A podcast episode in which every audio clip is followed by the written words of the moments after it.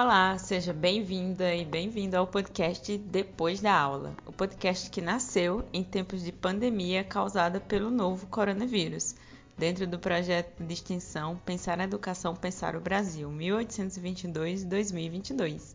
Diante do distanciamento social, buscamos restabelecer laços entre profissionais da educação, pesquisadores, estudantes e comunidade escolar através de uma conversa conduzida por mim, Vanessa Macedo, e editada pelo Matheus Augusto. Nesse período, estamos lidando com diversos programas, aplicativos, como forma de nos mantermos conectados uns aos outros. É, muitas vezes o som não funciona, a conexão é estável, mas o desejo de estar com o outro permanece. E é nesse lugar que abre-se possibilidades de encontrar com as sensibilidades que transitam nesse período de pandemia. Pessoal, estamos aqui em mais um episódio do Depois da Aula. É, hoje nós estamos com a Isaura Capila Melo de Oliveira. É assim mesmo que se pronuncia? Capila? Isso mesmo, isso mesmo. Ah, e a Isaura é indicação de uma conversa que eu tive com a Luciana, isso mesmo, a Luciana que conversou com a gente sobre os distanciamentos dela como professora, as desigualdades sociais e, enfim, aqui está a indicação da Luciana. Eu não conheço a Isaura e a gente está nesse momento assim do podcast onde a gente vai é, se encontrando com pessoas com quem a gente não conhece, mas que depois dessa conversa a gente vai se conhecer. Então eu te convido, Isaura, para que você se apresente, para que você fale quem você é, o que você faz, o que você deseja, quem você gosta, quem você não gosta, onde é que você vai, onde é que você não vai, qual é a comida que você. Enfim, fica à vontade para se apresentar. Joia. Bom dia, gente. É um prazer enorme estar com vocês aqui. É, eu quero já deixar o meu, meu agradecimento a Luciana pela indicação. É, gostei muito de ter sido lembrada por ela. Isso para mim é muito importante. E aí eu já quero agradecer também pelo presente que foi conhecer a Vanessa e conhecer o Matheus, né? Porque daqui para frente já é aí o, o indício de uma longa amizade, tenho certeza disso. É, o meu nome é Isaura, Hoje eu sou vice-diretora de uma escola municipal aqui de BH. Já passei por esse lugar uma, uma primeira vez, então é a minha segunda experiência como vice-diretora. E eu sou professora de carreira, 22 anos de magistério já. Trabalhei na rede privada, já trabalhei agora na rede pública, gosto bastante. É, sou graduada em pedagogia e também sou graduada em direito, é uma outra paixão e eu amo quando eu consigo, é, pessoas percebam e também quando eu consigo fazer, é, dar certo esse casamento entre o direito e a educação. Porque dá certo sim. É, a gente precisa desconstruir a ideia de que a educação é só educação. Não é. O direito está dentro da educação de uma maneira muito maior do que a gente possa pensar. Então, quando eu fiz o curso de direito, foi na busca disso aí. Também é, é fazer o direito ser expandido na educação e a educação ser expandida no direito. É uma coisa, são duas coisas que eu gosto muito. Eu sou pós-graduada em alfabetização, leitura escrita, sou pós-graduada em mídias na educação, em direito educacional e outras coisinhas aí que a gente vai fazendo pela, pela vida acadêmica. Eu gosto muito de estudar, então estou sempre antenada nisso aí. É, a minha formação como professora é para o ensino fundamental. Então eu trabalho com crianças pequenininhas, de primeiro ano até o quinto ano. Essa hoje na prefeitura é a minha, a minha função como professora é essa. Como gestora, a nossa escola hoje trabalha com a educação infantil, é a Escola Municipal do Jardim Leblon. Nós temos turmas da educação infantil até o quinto ano. Então, nós temos 738 alunos, mais de 40 professores, mais de 20 funcionários. É uma grande empresa. E eu estou lá trabalhando muito para que dê certo, porque para mim a educação ela ela tem esse viés aí do a gente fazer e acontecer, né? De fato acontece. É, é isso aí. Eu tenho 42 anos, não, eu sou casada, mas eu não tenho filhos. Eu tenho dois gatos, que são os meus xodós. Eu tenho família, eu tenho mãe. E essa aí é a minha vida. E a gente tá Ai, tá caminhando. Eu também tenho dois gatinhos, então eu já tenho uma ponte gigantesca pra gente. Tá vendo? Já construiu. Agora o podcast vai ser sobre gatos. Pois é, gente boa tem gato, né? Você sabe. Ô, Isaura. Oi. É, essa escola que, que você é diretora é ali na Cônigo Trindade? Não, na Não. Cônego Trindade é a outra escola. É a, a, é a escola municipal. Da Cônego Trindade mesmo é a do Piratininga. Ah. A nossa escola, ela é no bairro de Arregua mesmo. Ela é na rua Silva Xavier, número 15. Você está falando, Matheus, porque o modelo da escola é o mesmo. São escolas são parceria público-privadas. Então elas têm aquele modelo gigantesco de construção, muito parecidas, né? Agora nós estamos bem no miolo da Vila do Índio. Ah, bem sim, mesmo. É Nossa moro... vizinhança de muro é a, vila, a comunidade Vila do Índio. Entendi. É porque eu, eu moro aqui no Céu Azul. É no, no Leblon. Eu moro perto do Jardim. Ah, pois é. Olha que bacana. Eu fui vice-diretora do Zilda Arnes. Uhum. Foi minha primeira experiência. Uma escola linda que é aí no Céu Azul. Eu amo, amo a escola do Zilda Arnes, assim como eu amo a escola do Jardim Leblon. Porque foram duas experiências muito marcantes na minha vida. Elas foram determinantes para eu poder direcionar a minha vida profissional e crescer mesmo como funcionária pública. Porque você aprende a ser funcionária pública, né? E eu aprendi. Então, essas escolas têm, têm lugares especiais para mim. Foram muito bacanas. A nossa, nossa comunidade, nossa escola está bem na comunidade mesmo. Nós fomos feitos, fomos criados para atender aquele miolo ali perto da Escola Estadual Síria Marques, uhum. faltando ali uma escola municipal. Então, em, em parceria com a, com a Odebrecht, né, com a Inova, a prefeitura fez aí as mês, que hoje são mês, né? E algumas escolas de ensino fundamental. Se não me engano, nós somos três ou somos cinco. Eu lembro agora da nossa, lembro da, da do Piratininga, da Solar Rubi, da Júlio Maria, se eu não me engano. Acho que são essas. Você falou que mora no céu azul? Sim, sim, eu moro. Mora onde? Eu moro perto do. perto da caixa d'água. Ah, então você é meu vizinho. Uma hora você aparece na escola para tomar um café, vai ser um prazer te receber. Vou aparecer, sim. Vai ver como a nossa escola é bonita, ela é organizada, uma escola linda. Ela vai voltar assim. Vai. É, porque nesse momento é. nada tá tão bonito assim, né? Oi, Isaura. Oi, e essa sua história como gestora, algo que você falou que eu achei bem importante é de ser funcionário público, é, que a gente também aprende a ser. Me fala um pouquinho sobre essa história, assim, de, de como é, ser funcionário público foi se constituindo e até esse momento que você está como vice-diretora de uma escola. Olha, Vanessa, eu venho de uma carreira de mais de 12 anos na escola privada. E aí, na escola privada, você tem algumas, alguns retornos que são diferentes da escola pelo seguinte: você tem um pouco a relação de clientela. Né? Aquele está pagando a escola, você é sim funcionário, você passa, inclusive, o sufoco de chegar lá em novembro, você passar pela dança das cadeiras, que é tão famosa, o tão famoso corte de final de ano, né? Então, assim, é, quando você passa, você transita da rede privada para a rede pública, há um, alguns, alguns paradigmas que têm que ser desconstruídos. Primeiro, é o seguinte: boa parte das pessoas ainda tem consigo que o funcionário público ele não trabalha. Ou que o fato de ter a estabilidade, é, ele tem uma folga, ou ele tem um espaço. Isso não é verdade, Vanessa. Não é verdade, Matheus. O funcionário público trabalha muito. Só que você tem um outro viés na sua, na sua clientela mesmo, né? Porque o fato de o pai não estar pagando, você não ser funcionário do pai, você ser funcionário do governo, te dá uma responsabilidade muito maior. Você uhum. tem que responder por um todo. Você não tem que responder só para sua chefia imediata. Né? Eu não trabalho só porque eu tenho uma diretora, só porque eu tenho uma gerente. Não. Eu trabalho porque eu tenho uma comunidade inteira que precisa do meu trabalho, precisa do meu empenho e que merece esse trabalho de qualidade. Então, você desconstruir isso nas pessoas é, é difícil. Você tem que trabalhar muito mais do que você trabalha numa rede privada. Né? Porque a rede privada você convence o seu chefe. E na rede pública você convence todo um universo todo um universo.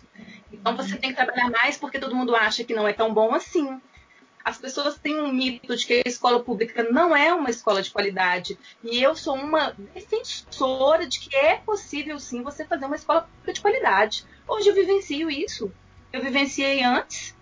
Então, é, são, são lutas diárias que você às vezes com um discurso, às vezes com, uma postura, né? Então você aprende a ser funcionário público. Você aprende que você tem que caminhar em determinada linha para que você faça o seu trabalho desconstruindo tudo isso aí, ó, que, que as pessoas muitas vezes julgam Né? Então, isso não é uma coisa simples, sabe, Vanessa? É uma carreira. Você tem que fazer o seu trabalho bem feito a ponto das pessoas acreditarem olha, uma escola pública, assim, eu ouço isso muito. Eu não, a Luciana te falou sobre isso, né? Nós ouvimos muito isso na nossa escola. Nossa, uma escola pública fazendo assim. Nossa, mas a sua escola nem parece escola pública. Gente, isso é uma luta diária. Vocês não têm ideia porque é possível. Né? Quando você trabalha, quando você tem planejamento, quando você tem uma boa equipe, você consegue mobilizar essa equipe quando você ouve, quando você constrói junto. Então, isso é, é, é formar. Ninguém forma de um dia para o outro. Né? Até a gente precisa de nove meses para ser minimamente formado. Minimamente. Então, é, minimamente, né? Então, é quando eu falo sobre aprender a ser funcionário público, se você aprender também a respeitar o seu lugar como funcionário público. Você sair desse lugar você não faz nada, de que você é preguiçoso, ou de que você faz de qualquer maneira porque o seu salário está garantido. Não. Isso também é uma mudança pessoal. É uma mudança pessoal. Porque a pessoa que entra para o serviço público achando assim, ah, agora eu vou ter o meu salário, eu não preciso me preocupar com nada, ela está no lugar errado. Ela tem um trabalho para fazer, tem uma comunidade para atender. E tem que prestar isso com o máximo de qualidade. Né? Isso aí está no nosso contrato, essa questão da, da qualidade do serviço. Então, aí você às vezes tem que desconstruir isso com os próprios colegas. É. E a gente vai lutando. Uma hora a gente consegue. Mas em relação a, a essa é, a, as escolas estão aí para atender crianças, para formar é, pessoas né, que estão numa fase é, específica das suas vidas, embora também tenhamos educação é, para jovens e adultos, mas o ensino básico formal ele está aí para atender um contingente populacional mesmo, em torno de quê? De 40 milhões de pessoas que estão na, na escola pública desse país. Então, é, como é construir ou reconhecer essa, essa função da escola? Eu, eu falo no sentido do, da, é, do papel da escola, é, é, da relação com a sociedade, com a comunidade. Você apontou essa diferença, né? Do cliente, né? Que, que paga, que é um serviço, mas você está falando do, de um outro papel muito mais é, constituinte socialmente mesmo falando. Então, é, como é que fica essa relação entre a comunidade, essa comunidade atendida, é, e o seu papel como gestora, como funcionária pública? Como é que se constrói isso? É, Vanessa, não é uma, uma pergunta fácil de responder, porque você vai aprendendo isso também cada lugar que você está, cada comunidade que você atende, tem um perfil. E você tem que encontrar uh, o perfil dessa, dessa comunidade e você também tem que. É, a comunidade também tem que encontrar o seu, né? Não é um casamento. Aí o que, que acontece? Quando a gente está é, diante de uma escola, uma comunidade, a primeira coisa que você tem que fazer é conhecer essa comunidade. Quem são essas pessoas que estão trabalhando com você? Quem são essas pessoas que você está indo é, servir? Né? Para quem essa escola foi construída? Não adianta ter uma escola maravilhosa, uma estrutura linda como nós temos, por exemplo. Nós temos uma escola gigante com, com 15 salas, nós temos é, é, ginásio coberto, nós temos quadra descoberta, nós temos é, é laboratório. Não adianta eu ter tudo isso, auditório e tudo mais, se eu não sei para quem que eu vou usar, pra, que maneira que eu vou é, colocar essa comunidade dentro da escola. Então a primeira coisa é conhecer. É conhecer a história daquela comunidade. E para isso você precisa trazer a comunidade para dentro da escola. Porque eu não vou de casa em casa. Eu não vou em 738 casas. Não vou. Então a comunidade tem que vir ela tem que conhecer esse espaço. Ela tem que se é, apossar desse espaço mesmo. Se identificar. Né? E aí isso não é simples, é um trabalho longo, é um trabalho de erro e acerto, né? Você vai e volta. E quando você tem a oportunidade de chamar essa comunidade para dentro da escola, você começa a perceber para quem que você está construindo a escola. Aí você pensa, olha, isso aqui a gente não porque as pessoas já reagiram dessa forma. Vamos, a, a, gente pode fazer essa estratégia? Vamos usar essa estratégia porque a gente já percebeu que funciona, que o pessoal gosta. Ah, então tá, vamos trazer a comunidade para fazer uma grande festa com esse, esse fio de, de atividade porque a comunidade vem. Olha, esse aqui a comunidade não vem. Então é construir. E outra coisa, não fechar essa escola para a comunidade em momentos que não são momentos de aula. Estou fins de semana, por exemplo. Deixa a escola lá. Para que serve uma escola fechada? Tem função. Então, abra a escola que outras pessoas vão, vão lá ao final de semana, depois da aula. Nós temos um trabalho assim. Então, depois das aulas, quando nós estávamos em aula aulas presenciais, a comunidade é, ela usava a quadra. Então tinha os grupos de futebol, grupo de vôlei, eles faziam uma inscrição. E aí é o seguinte, uma coisa que eu mas a, a minha diretora fizemos foi, nós vamos deixar que vocês organizem esse espaço. Vai dar essa autonomia também, é uma autonomia conciliada. O que seria? A gente não largou, fica para lá, resolva-se, não. Nós precisamos de um retorno sim, qualquer problema que dá, eles já nos dão retorno, a comunidade dá retorno também. Então, o fato de ela estar dentro da escola, é, essa, essa gestão né, compartilhada, vamos dizer assim, isso faz toda a diferença. Né? E outra coisa também que é importante é a sua parceria com a equipe. É, com a equipe de coordenação pedagógica, tem que andar alinhado andar no mesmo passo, e aí assim com a comunidade, com os professores também. Então a gente vai construindo isso aos poucos, como eu disse, com erros e acertos, sabe, Vanessa? Virar para você falar, nossa, acertei todos. Não é verdade. Erramos muito, e assim a gente vai errando, voltando, reconhecendo e reconstruindo, né? É um, é um eterno refazer. Eu tive uma gestora que falava comigo que educar é um eterno refazer. E é, Vanessa, educar é para sempre. É o tempo inteiro, em cada momento, e você faz, avalia, refaz, né? Você é, reflete, responde, reflete de novo. Então, é por aí. E é, é um trabalho árduo, ele é pesado. Às vezes a gente fica muito sozinha, mas é, quando você procura as parcerias, você encontra também. Não, dá, não pode é desistir achar que não vai ter essas parcerias ou que não vai dar certo. Então, quando a gestão ela é participativa, é uma gestão que as pessoas sentem que elas fazem parte, o trabalho flui melhor e você consegue construir para aquela comunidade. Hoje, eu não tenho medo de falar que a nossa escola tem a cara da nossa comunidade. Eu não tenho esse medo. Quando eu cheguei, aquela escola gigantesca, meu Deus, que prédio maravilhoso. Tem prédio de escola privada que não é como o nosso. Eu falei assim, e agora? Quando eu cheguei, nossa, como que, como é que vai ser isso aqui? Quem é a minha clientela? Quem, quem são essas pessoas? Eu cheguei na sala de aula, né? Eu não cheguei como gestora. E aí, depois que eu fui para gestão. E a gente foi percebendo a apropriação do espaço, a identidade. E nós estamos construindo isso. A nossa gestão hoje é marcada por essa apropriação, por essa identidade com a comunidade. Mesmo que a gente não consiga é, alcançar 100%, porque o 100% ele é um, ele é um alvo. É. Né? Ele é um alvo. É, a gente ainda não, não, não, conseguimos ainda, mas estamos, não desistimos do alvo, não. Então, mas hoje nós temos uma escola que tem a cara da comunidade, eu acho isso muito bacana, sabe? Eu acho que foi um, isso é um fruto do trabalho, né? Deixa eu responder a sua pergunta. Respondeu. Então, você começou a falar um pouco sobre o espaço onde está essa escola, a partir da pergunta do Matheus. É, então, se você puder é, caracterizar a sua a comunidade é, que você se relaciona através desse cargo é, de gestão, como funcionária pública, como você caracteriza quem é essa comunidade que a sua escola está inserida, onde você atua como gestora? Sim, Vanessa é uma, uma comunidade muito atuante, mas é uma comunidade muito vulnerável também. E porque uhum. ela é muito vulnerável, ela se vira. Né? Ali tem muita gente trabalhadora mesmo. E tem pessoas muito engajadas também. Os líderes comunitários ali são melhor qualidade. Tem que ver. Eles são engajados, envolvidos, e eles fazem questão de se é, posicionar como comunidade. Isso para mim também é muito importante, sabe?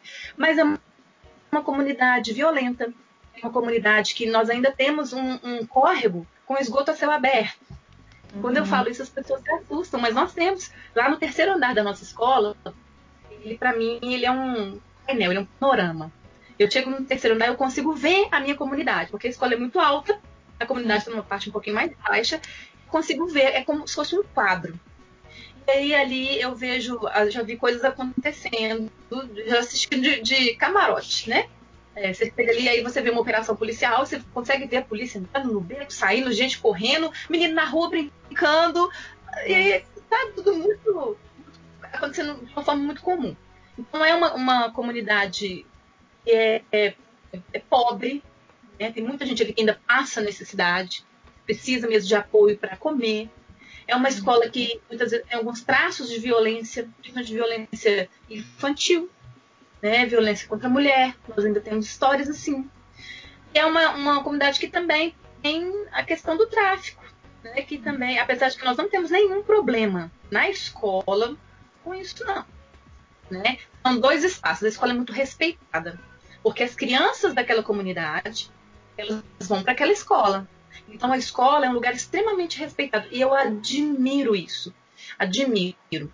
Acho bastante é, bacana quando é, eu percebo que a escola já tem um lugar, né? Esse lugar é, foi um lugar construído porque as crianças daquela comunidade estão naquela escola. Então, assim, nós reservamos a escola, nós temos parceria com a escola porque nós precisamos dela também. E a escola precisa da comunidade, porque foi o que eu falei, a escola vazia, ela não tem sentido. Uhum. Né? Então, assim, é, o que me chama mais atenção ali e que me entristece de verdade é muitas vezes a consideração do poder público atuar ali.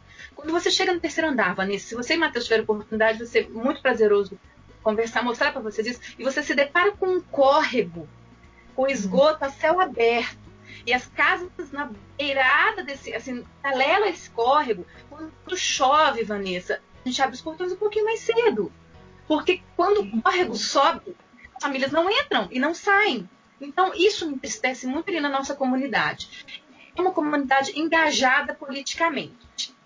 Então, ali sai, dali saem vereadores, dali saem pré-candidatos, né? tem uma força política boa, muito forte, mas é, essa força ainda não foi capaz de sanar esse problema que, para mim, hoje é o mais difícil né? de, de lidar. Porque as crianças têm que atravessar uma pinguela para passar para a escola. Puxa vida, né, gente? É o mínimo de dignidade que a gente está falando, né? Então é isso. Mas é uma comunidade boa de lidar. É uma comunidade que responde é, relativamente bem aos nossos, às nossas investidas, aos nossos empreendimentos. Tá? Nós precisamos de mais. É um sonho quando uma comunidade inteira te atende. Mas uh, o que temos já é assim, interessante. Sabe? Eu não posso falar você, ah, tô no zero. Não, não tô no zero, não. Mas eu ainda não tô ganhando. Mas a gente com, e com base é, nesse, nesse seu lugar onde você que você ocupa, com base nessa comunidade que você está falando, é, embora seja vulnerável, engajada, embora tenha é, esses aspectos mesmo de descaso do poder público, que, que enfim, é uma, é uma constante, né? É, como é que estar nesse lugar vista dessa comunidade, nessa escola, foi enfrentar, está sendo enfrentar essa pandemia, onde as escolas de um dia para o outro foram fechadas, assim, saíram do, do cenário público, é, as crianças deixaram de, de, de ir à escola, os professores deixaram de ver seus alunos que é algo que a Luciana caracterizou tão bem, que a gente também vem conversando muito lá dentro do, do Pensar Educação, Pensar o Brasil. Então, do, desse ponto de vista, de você como gestora, é, como foi, né? Eu queria que você falasse um pouco de como foi, né? Já que a gente já, já ultrapassou a barreira dos, dos três meses, e como está sendo. O que, que você poderia avaliar, assim, ah, deveríamos ter feito isso, não deveríamos, porque também a gente está nesse momento, assim, né? O que, que significou esses últimos três meses, o que, que significa essa retomada, esse novo normal, é, para a gente seguir na única pergunta assim do, da pandemia, é, a única pergunta do podcast, né? Como é que você está lidando com essa pandemia? É, Vanessa, essa é a pergunta que não quer calar. Né? Todo mundo pergunta sobre isso, a gente pergunta para as outras pessoas e a gente se pergunta também, né? Às vezes quando você tem que olhar no espelho, como que é, tratando essa situação comigo. Menina, é, é incrível, né? Foi assim, de um dia para o outro. Exatamente como você falou. 18 de março, eu não vou esquecer essa data, né? É. Fecha-se a escola. 19 já não tem mais ninguém lá. Como assim? Essa, tudo ah. ficou para trás. Até os cadernos da gente ficaram para trás. Meu caderno ficou para trás, minha agenda ficou para trás. Nossa. Então, foi, foi chocante acho que eu já passei por algumas fases dessa pandemia. Por exemplo, eu já passei pela fase de assim, ah, vou dar uma descansada. Tenho que fazer, vou, vou assistir série. Vou assistir um pedacinho de uma, não consegui mais. Aí depois eu passei pelo, pelo período assim, e, e agora? A gente já está começando a demorar, porque eu não achei, Vanessa, de verdade, Vanessa e Matheus, eu não achei que isso fosse durar tanto. Porque a minha expectativa que isso seria apenas é, algo momentâneo e que esse momentâneo não ia demorar, é, para mim foi difícil. Muito difícil, porque eu entendi que as coisas não iam ficar do tamanho que ficaram. Eu não sabia. É, eu não achei que fosse ser tão extenso assim, né? Então depois eu passei pelo momento de cidade, gente, já está demorando, e, e agora? E, a, e, as crianças, e os pais, e os professores, como que nós vamos lidar com isso? Aí chega um momento que a gente precisa começar a pensar é, já se virar, porque não pode ficar do jeito que está. Então, a nossa escola ela saiu, ela, avançou um pouco mais do que as outras escolas que tive notícia, né? Porque aqui em Venda Nova são 29 escolas. E eu tive notícia de nove escolas que estavam trabalhando. Me juntei com a minha coordenadora pedagógica, que é muito competente, e nós começamos a ficar incomodadas com isso. Como que a escola vai, vai é, fazer, né? De que maneira, já, já que nós, nós não podemos voltar. E nós tivemos uma, um clique, fazer um projeto que chama o projeto Reinventar, que é o que a gente tem que fazer nessa pandemia. Reinventar. E aí, esse projeto tem ações que são direcionadas diretamente para a comunidade primeiras ações, como nós não tivemos uma orientação direta da, da, da Secretaria de Educação, nada foi colocado assim, olha, você tem que seguir essa linha. Então, foi dado para a gente uma autonomia, né? então nós trabalhamos dentro da nossa autonomia. Nossa, as nossas ações foram, inicialmente, de mostrar para a comunidade escola não estava mais presente fisicamente, né? nós não estávamos dentro da escola, mas que a escola estava ali na comunidade. Então, nós fizemos é, caixas e colocamos na comunidade. Nós fizemos, criamos um site. Inicialmente ele era um blog, a ideia foi ser um blog, mas nós vimos que um blog não ia sustentar tudo que a gente queria. Nós fizemos um site. É, nós alimentamos, nós bombardeamos a nossa rede social, porque nós não mexemos com a rede social. Eu, particularmente, por causa do direito, eu tenho uma certa resistência com crianças no Facebook, com crianças no Instagram, porque são a política é para quem é maior de idade. Então eu tenho assim né? É uma coisa que na nossa gestão nós não tínhamos. Na nossa gestão, nós não tínhamos. Vanessa, lá. Olha a Vanessa e olha Matheus. Pronto. então, nós não tínhamos é, esse desenvolvimento com redes sociais, uma resistência minha pessoal. Uhum. E é, uma bacana, né, acho que a gente tem que pensar nisso, nós não tínhamos. Mas na, com a pandemia nós tivemos a necessidade das redes sociais. Muito. Então nós envolvemos com o Facebook, com o Instagram, colocamos essas faixas que eu falei. O nosso grupo se envolveu e nós organizamos um motossom com mensagens da escola, falando das nossas redes sociais e falando para as pessoas não ficarem na rua e que a escola estava lá. Foram inúmeras ações. Ah, nós temos um folhetim, inclusive ele é de, de é, uma das frentes de trabalho da Luciana. É, o folhetim foi uma ideia assim, super bacana porque nós não deixamos completamente o físico, né? Porque o jornalzinho ele é físico, ele é folha. Então, com todos os cuidados que nós temos que tomar, mas as pessoas, porque não é todo mundo que tem acesso à rede, isso ainda é uma realidade, e na nossa comunidade é uma realidade que tem nos preocupado muito, esse acesso, sabe? Às vezes é um celular para a família, né? Às vezes a família não tem computador, não não tem, tem, sido o nosso grande desafio, o grande nó hoje na pandemia é isso. Porque o trabalho com o site é um trabalho muito desenvolvido. É, ele, ele consegue alcançar todas as crianças, de educação infantil até o quinto ano. É um trabalho bem direcionado. Ali nós temos diferentes atividades. A escola está presente ali. Nós, temos, nós já fizemos algumas lives, as crianças amam as lives porque nós cantamos músicas da escola. Nós fizemos agora, no final de semana, um arraial virtual, foi sensacional. Que experiência. Que experiência, menina. Muito legal. Então você tem que se adaptar a tudo isso. E como gestora não é simples, porque você tem que pensar no todo. Como gestora, você tem que pensar do micro ao macro. Então é um trabalho assim enorme, muita atenção. Você tem que ficar com as suas anteninhas ligadas para você não deixar ninguém para trás. Porque um dos nossos objetivos é isso, é ninguém ficar para trás. Né? A gente correr atrás de quem está andando mais devagar você tem que estar muito antenada. E você também tem que, tomar cuidado para não banalizar determinadas situações. Então você tem que considerar o outro. E o papel do gestor muitas vezes é esse, porque às vezes o professor está na casa dele, ele está vendo aquele espaço.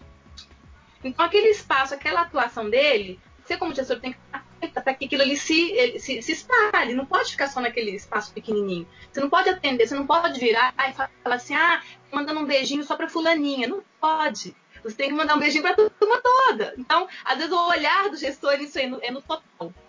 sabe? O gestor atua muito nisso, no, no resultado total. E aí, é, como eu já te falei, eu tenho uma, uma grande parceira, que é minha coordenadora pedagógica geral, a Patrícia me dá muita força e a gente consegue fazer isso junto. E eu tenho o apoio da minha diretora também, é, ajuda demais, né? O apoio dela é fundamental, porque é, às vezes ela tem um olhar que eu não tenho. O meu olhar é o pedagógico, é essa coisa brilhante, essa coisa apaixonante, né? O olhar dela já é mais o administrativo. Então, às vezes eu quero fazer muito, eu faço maior que a minha perna, e ela é que me segura, ela é que me ajuda. Então, é, essa parceria é muito importante. Então, Vanessa, é, essa pandemia, para mim, hoje, ela veio trazer. São várias palavras que eu posso te dizer sobre isso. Eu, olha, invenção é uma dessas palavras. Medo, porque dá medo.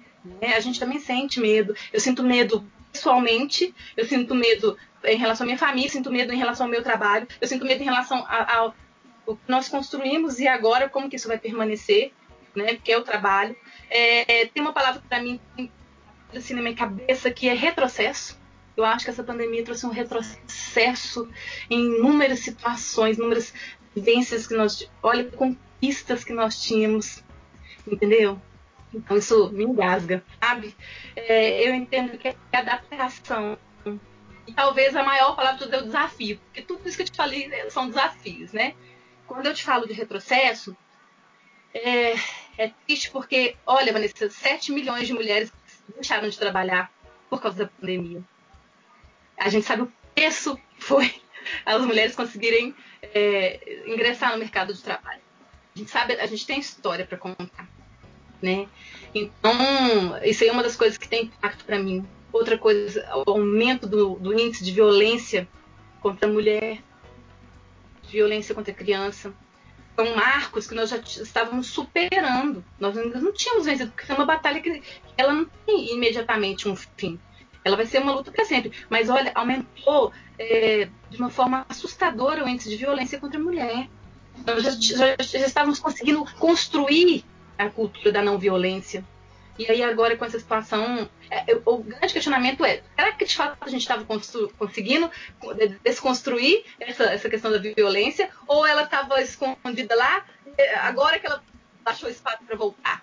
Né? Meu Deus, eu só lembro do Galeano falando que é, a utopia, né? Eu vou atrás da utopia, aí eu pego, chego, ela avança e eu continuo porque a utopia nos move, né? Então, eu tenho me questionado sobre essas questões. Será que a gente conseguiu mesmo algum avanço? Ou, ou isso não estava tão, tão, definido assim, tão concretizado e agora voltou né, com força total? Então, a questão da educação também, o que, que a gente já tinha construído até agora e que foi desconstruído ou não, né? Sinto muita falta, acho que é um prejuízo enorme enorme é a questão da, dessa falta de liderança do próprio MEC, tá? Quando eu me refiro na educação, nós não temos uma estabilidade no MEC. Isso é terrível, terrível. Porque o MEC ele te dá diretrizes nacionais, depois vem as diretrizes estaduais, depois as municipais. Como que nós vamos fazer se nós não temos uma liderança nacional? Né? É, teve esse último episódio agora do, do Renato Feder, é um homem muito competente.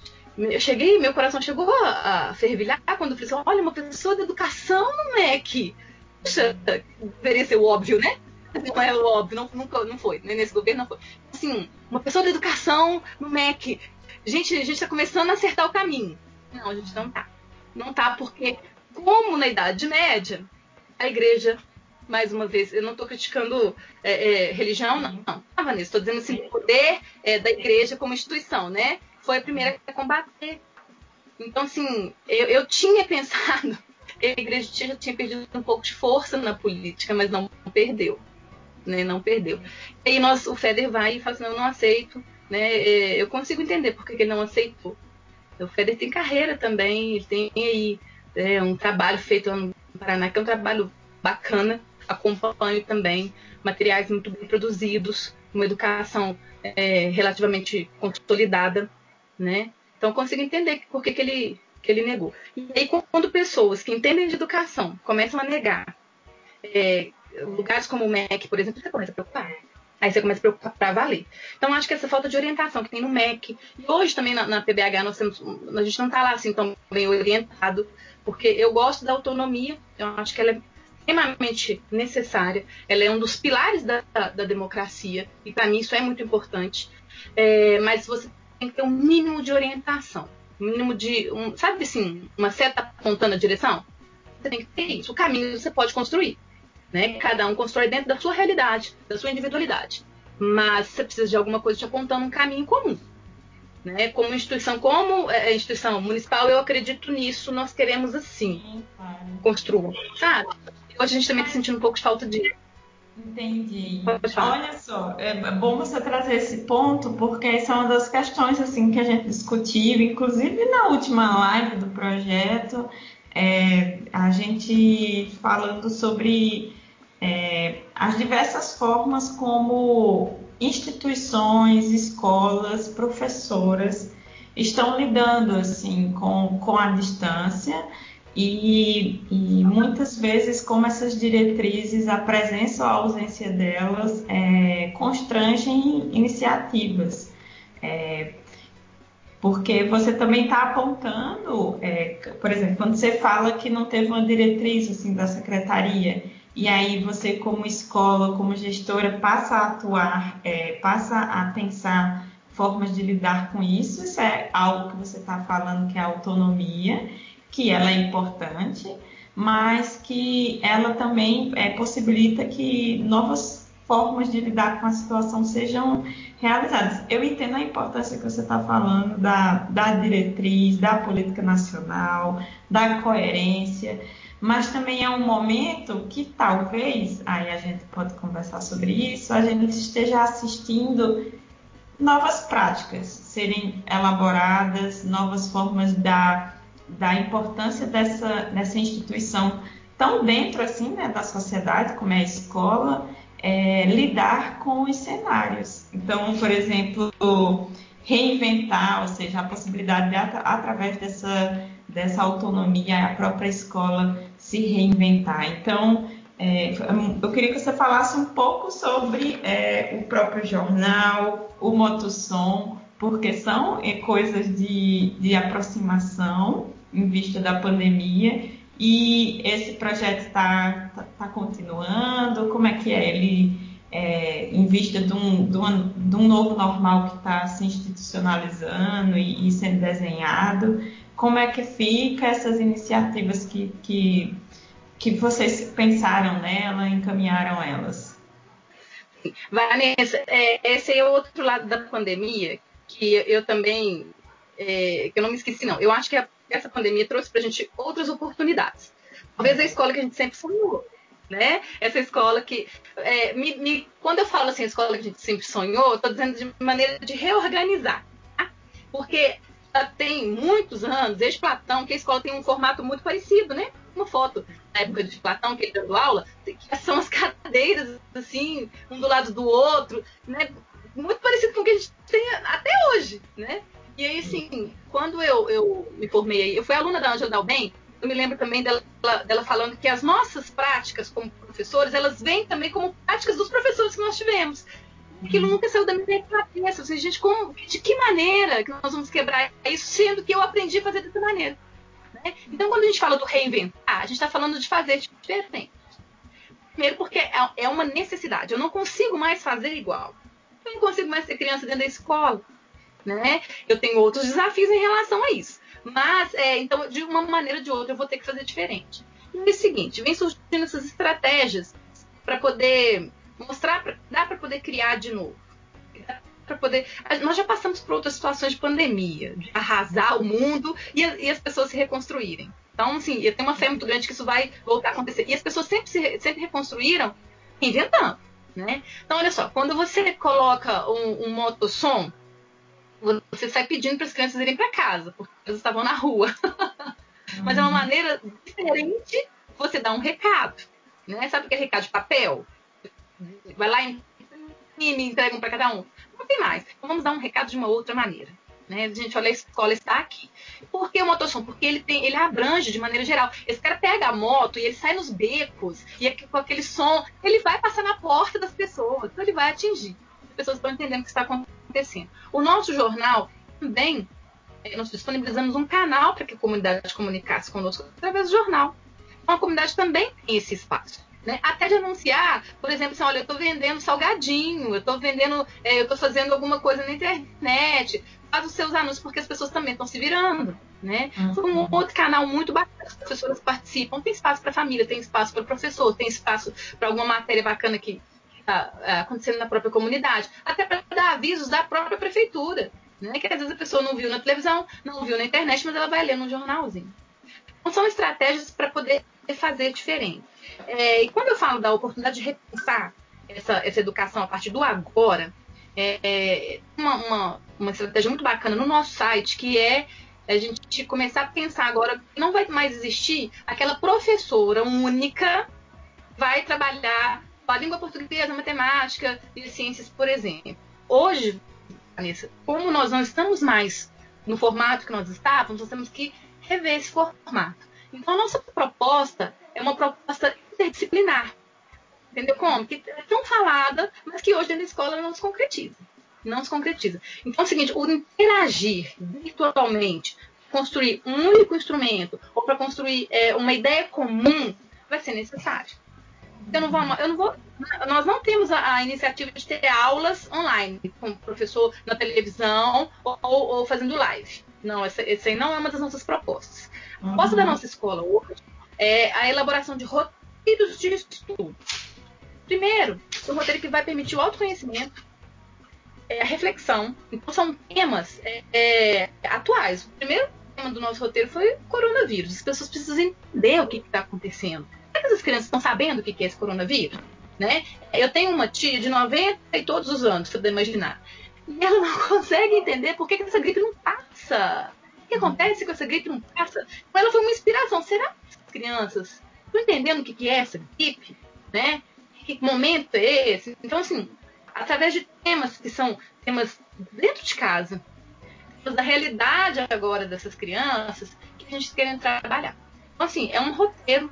Ele vai ter língua portuguesa, matemática, geografia, história, ciências, arte, tudo num, num único lugar. São, blo são blocos de estudo. Porque a gente deixa essa criança ter oportunidade de aprender em casa também. Não dá para ficar só no vídeo, contação de histórias, é, leiturinha. Isso é muito importante. Isso é muito importante. Mas a gente precisa desenvolver outras habilidades. A escola desenvolveria se ela estivesse física, né? Se estivesse presencial. Não tá, então a gente precisa se reorganizar. Uma das propostas do projeto é esse, né? É, essa nova escola. É, eu tenho muita, muita vontade que isso, que isso pegue, sabe? Que isso que é corpo. Porque já está acontecendo. Né? Os professores vão ser envolvidos também. Inicialmente, nós envolvemos a coordenação geral e eu né, na direção para a gente poder começar a dar cor para esse, esse projeto, para ele desenvolver. E aí os professores, eles são os nossos os nossos pilares, eles têm nos ajudado nessa, nessa luta, sabe? Eu entendo que é aproveitar e trabalhar da melhor maneira possível com aquilo que você no momento. Então, se no momento eu tenho isso, eu preciso trabalhar com isso. Preocupa o fato de não ser todo mundo? Preocupa, Vanessa. Então, assim, um problema de cada vez. Eu também tenho comigo o seguinte: a escola tem que ir até onde ela consegue ir. Né? A escola não é assim, o, o super, a superpoderosa que vai resolver os problemas da saúde, da, da, os problemas sociais, os problemas emocionais. Não, nós não vamos conseguir. E ainda, além de tudo, ter que passar, ah, fazer o próprio papel que é da escola, né? Que é essa questão da aprendizagem, garantir essa aprendizagem. Nós não damos conta de tudo. Por isso que nós precisamos de parcerias, né? Por isso que tem um intersetor. Sabe? Porque é o seguinte, tem um caso de violência, eu vou acionar o um intersetor, porque eu, como escola, não consigo. Eu sou limitada em algumas coisas. E aí, às vezes, minha, o meu medo é a gente fazer tudo um pouco e não fazer nada com qualidade. Então não adianta também, né? Então, assim, é, eu entendo que, que, a escola tem um papel fundamental e esse é, é uma oportunidade. Eu estou vendo muito uma oportunidade de fazer diferente, né? De desconstruir essa escola que estava lá engessada uhum. e trazer para o novo. Trazer para uma diferente maneira de acontecer. Né? Quem sabe uma maneira, é, de, uma maneira interativa de aprender. Olha que bacana, colaborativa. Entendeu? Isso é muito legal, né? Muito legal. Quando você vê assim, e até o envolvimento das famílias, até o envolvimento das famílias, porque hoje as famílias estão se vendo na condição de ter que dar um pouco mais de auxílio para essa criança. Né? É, a gente é absorvido pelo trabalho. Muitas vezes a gente é absorvido pelo trabalho, e aí não dá tempo, não tem condição, não tem espaço para poder auxiliar aquela criança na escola. Então eu entendo que essa pandemia trouxe essa oportunidade também de juntar, de Nós temos recebido materiais riquíssimos das famílias. Aí você vê que aquela mãe sentou ali e está fazendo acontecer com aquela criança, aquela mãe está dando um retorno, aquele pai também. Então, ó, isso é muito bacana. Eu estava sentindo um pouco de saudade disso, sabe? De perceber, assim, é, que a escola não está tão sozinha mais. Porque por um momento nós estivemos. Por um momento foi o papel só da escola. Não é. É o papel da escola com a família, com a sociedade de maneira geral. Né? Então eu estou até gostando de sabe, poder fazer diferente. Se, tá, se eu puder é. dar uma coisa boa da pandemia, eu acho que é, é, essa escola aí que a gente almejou, que a gente sempre quis. Claro, no fundo do coração da gente, a gente estava afim, mas que ela tinha alguns empecilhos para acontecer, sabe? Mas eu tô achando que esse negócio vai, vai rolar. Ah. vai fluir. Então, é, em vista também, a gente, enfim, tá aqui batendo um papo, você tá falando muito sobre esse lugar que você ocupa e do qual é bem constituinte, assim, de quem você é, o seu trabalho. Não é à toa, por exemplo, que quando você fala é, das mulheres que perderam o trabalho, isso te dói muito, porque trabalho é algo, é algo que tem um valor bem, bem forte assim para você, para mim também, isso é algo também que me toca muito. E eu, eu quero saber, assim, com, com base nesse lugar que você ocupa, mas tentando se distanciar um pouquinho dele, é, e com isso que você falou da possibilidade de reinvenção, o que que foi reinventado no seu dia a dia? O que que foi reinventado ao longo desses últimos três meses em relação com o seu trabalho? O que que surgiu de novo? Me fala. Vanessa, muita coisa surgiu de novo para mim. É, porque eu sou uma pessoa do contato. Então, assim, eu sou uma pessoa do abraço, do chegar perto, gosto desse contato. Então, para mim, tem que vivenciar tudo isso de longe é muito difícil, entendeu? É muito difícil. Eu sou a pessoa que eu gosto de chegar e conversar, eu gosto de, de aproximar dos grupos, eu gosto de sentar com os professores e com a minha família, com os meus amigos. E assim, para eu ter que me adaptar com essa diferença com a tela, sabe? E achar que hoje eu consigo, de uma maneira é, mais, mais natural, lidar com isso, para mim foi um grande desafio, mesmo. É, outra coisa, eu tinha algum conhecimento sobre as tecnologias, mas eu, eu melhorei muito. Eu melhorei muito, porque eu aprendi essas novas tecnologias. Me, tecnologias. me exigiu isso, né? Eu precisei não só para o trabalho, mas para poder me relacionar com a minha família, com os meus estudos, né? É, assim, eu sinto falta das pessoas e do ambiente cheio de gente. Então eu tive que me acostumar. Né? Aliás, não me acostumei, eu tive que me adaptar. Né? Tive que me criar, é, eu tive que me adaptar, me recriar é, para poder sobreviver. Né, para poder, é, de, uma, de, de, uma certa forma, também agir, atuar, né, continuar presente, não fisicamente, mas assim, virtualmente, nas coisas que eu sempre fiz, com as pessoas que eu sempre estive. Para mim foi um desafio enorme. No trabalho, na vida pessoal, nos meus estudos, na minha família, né? É, eu, eu saio da pandemia com novos conhecimentos, com novas habilidades, né, de, de refazer algumas coisas, até de administrar o tempo. Acredito até de administrar o tempo, porque é, é uma vida, a vida de você ter que sair para trabalhar. Então você já acorda cedo para se arrumar, se organizar e cuidar de tudo que você tem que cuidar, né? Vida, peraí. Menina, ela é levada. Ela é muito levada. Desculpa. Não, é impressionante. Quando você é, você acorda mais cedo, se organiza, organiza a casa, porque você tem uma vida pessoal também, né?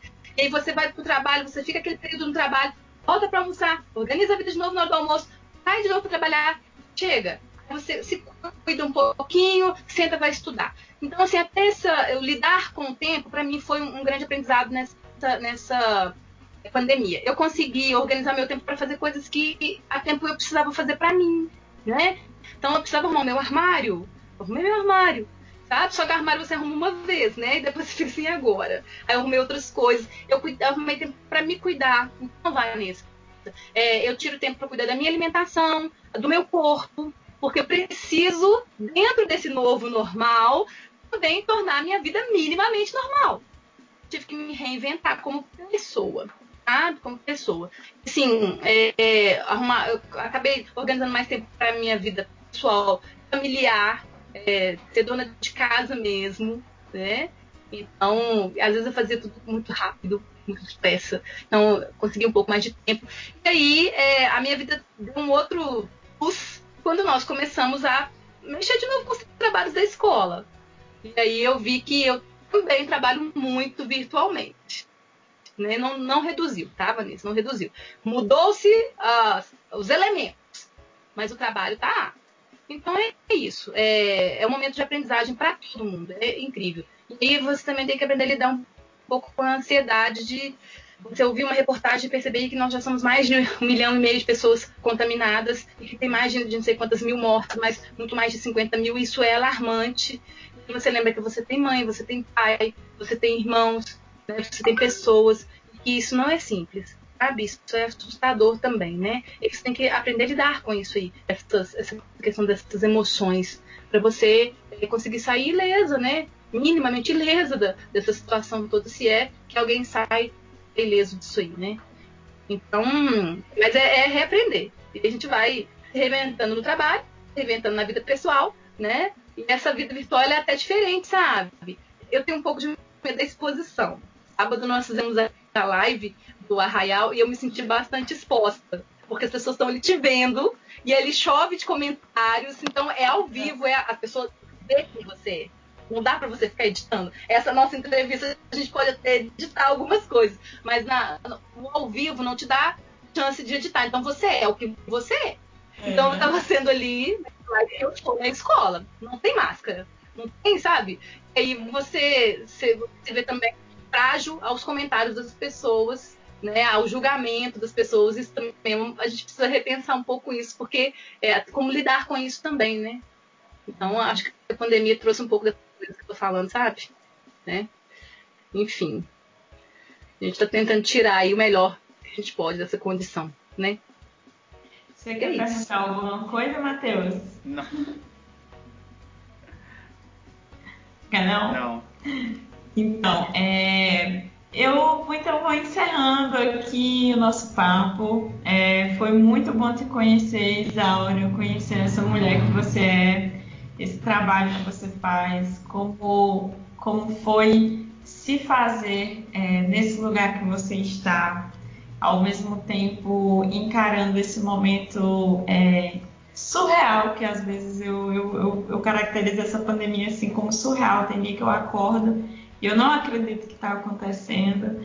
É, também tive que me reinventar, também aprender a lidar com as horas que se passam ao longo dos dias. É, também tive que aprender a me cuidar, também tive que é, cada vez mais é, reforçar o lugar que a gente ocupa como trabalho e também é, aprendendo a gerenciá-lo. E você trouxe um pouquinho disso tudo aqui. Eu agradeço muito pela disponibilidade. A gente conversou com a Isaura Capila, que é vice-diretora de uma escola que tem uma trajetória de muito trabalho, de muito reconhecimento, não só pelo que faz, mas também por quem ela, com quem ela dialoga com a comunidade dela. Enfim, agradeço muito pela disponibilidade. É, em breve esse episódio vai estar no ar e a gente passa para você assim que ele estiver disponível. Tomara que em breve possamos é, estreitar nossos contatos, fazer experiências em escolas. A gente sai muito também da universidade, lá pela revista, fazer filmes, gravar. Então, é, esse podcast, a tendência é que ele se mantenha no, no projeto. A gente vai ter uma discussão editorial sobre isso, mas a tendência é essa. E eu mal vejo a hora da gente fazer isso, cada um segurando o microfone, olhando um para o outro, porque também é, a gente também precisa disso, né, de contato. Embora a gente esteja se reinventando, é, essas coisas vão acumulando com os cenários que, que é da vida social, né? Eu tenho uma amiga que ela diz assim: a gente aprende a ser gente em meio a gente, entendeu? Em meio às pessoas. Então, espero que nós possamos em breve estar em contato uns com os outros. Eu deixo espaço aqui se você quiser deixar uma mensagem, tanto para seus colegas de trabalho quanto para seus amigos, quanto para a gente mesmo. Então, fica à vontade para, enfim, deixar uma mensagem, se despedir.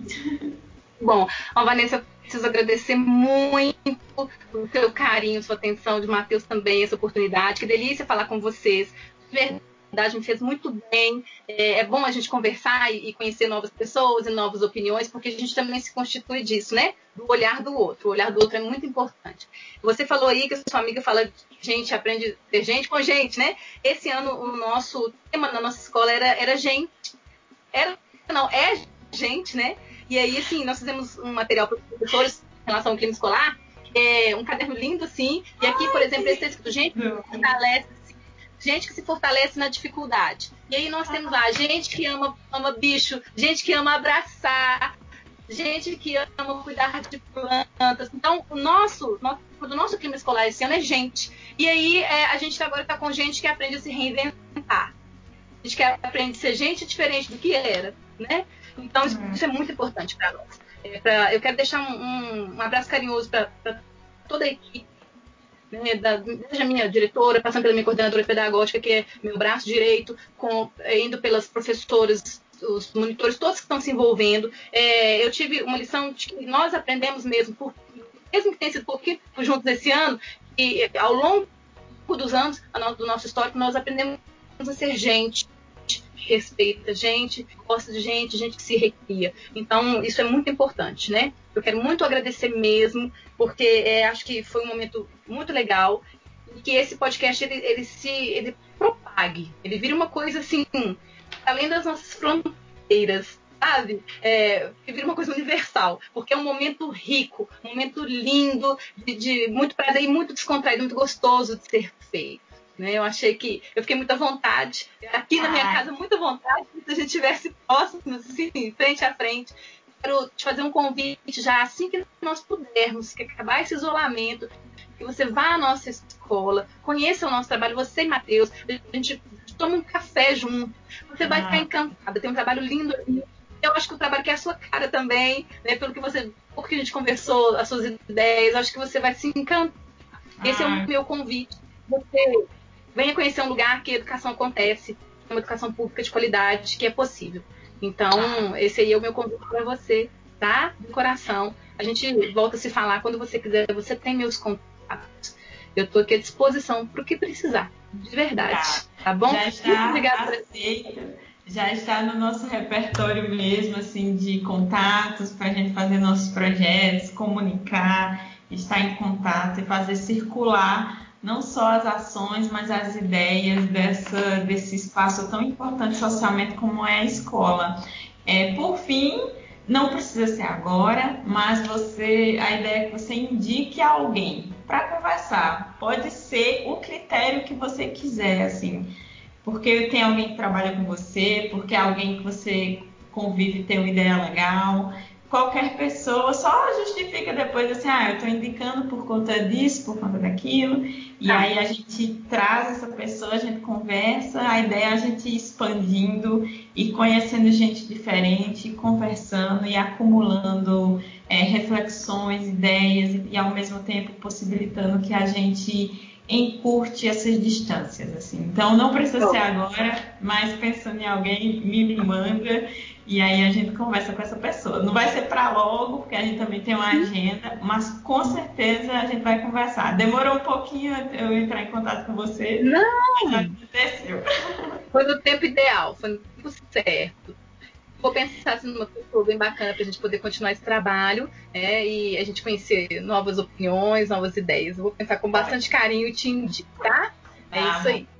Então, pessoal, essa é mais uma conversa do, depois da aula.